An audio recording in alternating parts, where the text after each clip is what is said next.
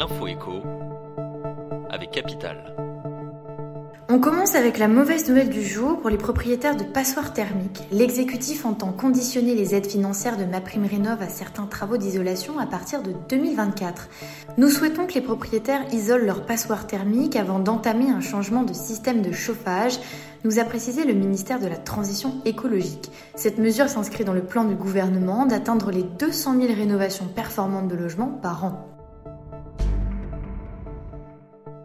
On enchaîne avec le coup de gueule du jour signé par l'économiste Georges Nurdin. Le budget 2024 dont vient d'accoucher le gouvernement illustre la médiocrité de nos politiques en matière économique, déplore notre chroniqueur.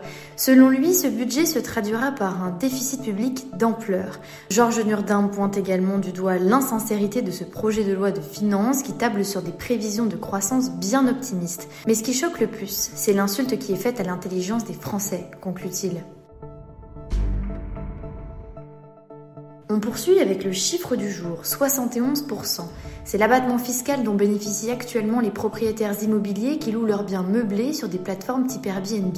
Pour rappel, cet abattement s'applique aux particuliers dont les revenus liés à la location meublée ne dépassent pas 72 600 euros par an.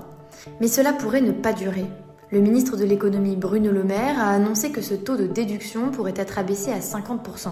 Capital a simulé les conséquences financières que cette mesure coûterait aux propriétaires. Et pour terminer, l'info pratique du jour. Dans son projet de loi de financement de la sécurité sociale présenté mercredi 27 septembre, le gouvernement a inséré plusieurs mesures qui visent à mettre un tour de vis aux arrêts de travail. L'article 28 du texte prévoit ainsi qu'il ne sera plus possible de se faire prescrire un arrêt de plus de 3 jours en visioconférence avec un médecin si ce dernier n'est pas votre médecin traitant. Autre nouveauté, dès 2024, des médecins contrôleurs pourront annuler les arrêts de travail lorsqu'ils les considèrent injustifiés. Plus d'infos sur capital.fr.